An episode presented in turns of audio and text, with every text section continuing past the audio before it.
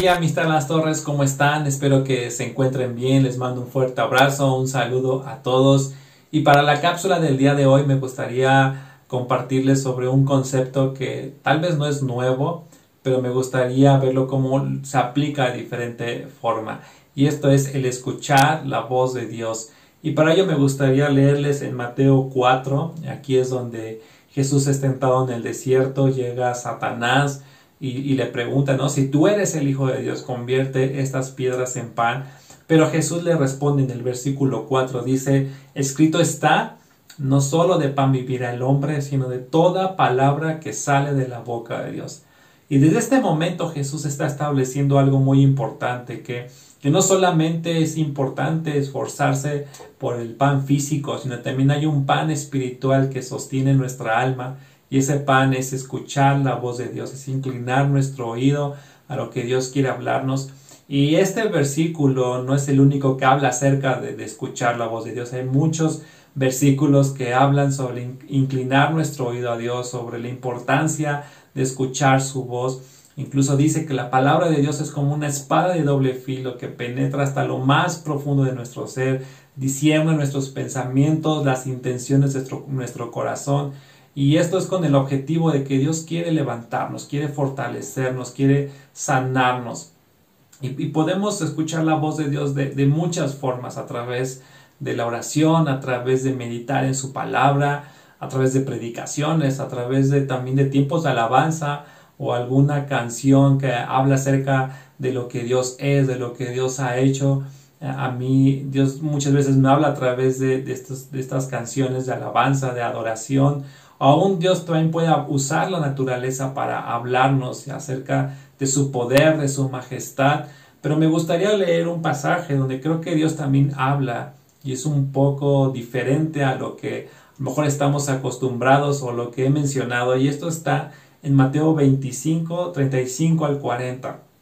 Y dice así, dice, porque tuve hambre y me dieron de comer, tuve sed y me dieron de beber, fui forastero y me recogieron Estuve desnudo y me cubrieron, enfermo y me visitaron, en la cárcel y vinieron a mí. Entonces los justos le responderán diciendo, Señor, ¿cuándo te vimos hambriento y te sustentamos, o sediento y te dimos de beber?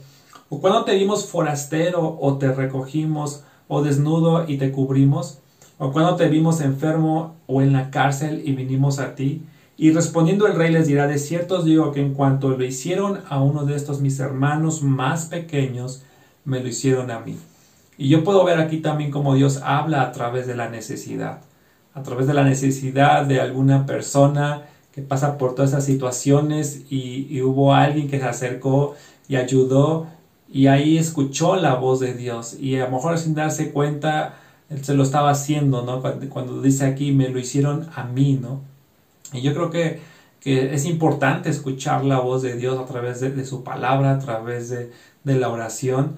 Pero una vez que, que salimos al trabajo, que salimos a hacer todas nuestras actividades en el día, yo creo que es estar sensibles también a la voz de Dios a través de la necesidad.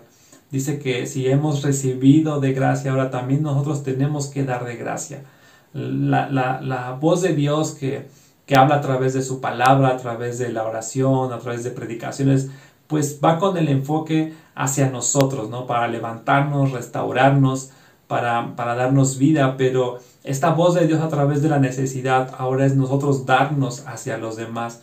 Entonces, también hay un versículo en Hebreos que dice que cuando escuchamos la voz de Dios hoy, dice no endurezcamos su corazón. Y yo creo que no solamente se refiere cuando hay una palabra que Dios quiere darnos, y que la abracemos, sino creo que también es esta voz que habla a través de la necesidad, esta voz de Dios que habla a través de la necesidad. Y Dios dice, si escuchas hoy su voz, no endurezcas tu corazón. Entonces yo creo que podemos pedirle a Dios, Señor, háblame, pero no solamente como para darme a mí, sino, Señor, háblame como para también dar hacia los demás, que pueda reconocer tu voz a través eh, de alguna persona que necesita algo, cuando voy a la tienda, cuando voy a hacer mis actividades, pueda yo escuchar tu voz y pueda atender esa necesidad. Así que yo te invito a que le puedas decir a Dios, Señor, háblame todos los días. Y no solamente para fortalecerme para que yo sea bendecido, sino también para bendecir a todo lo que tú quieres que yo haga. Yo te invito a que esos pasos de fe y puedas reconocer la voz de Dios que está a tu alrededor. Así que nos vemos en la siguiente cápsula. Bendiciones a todos.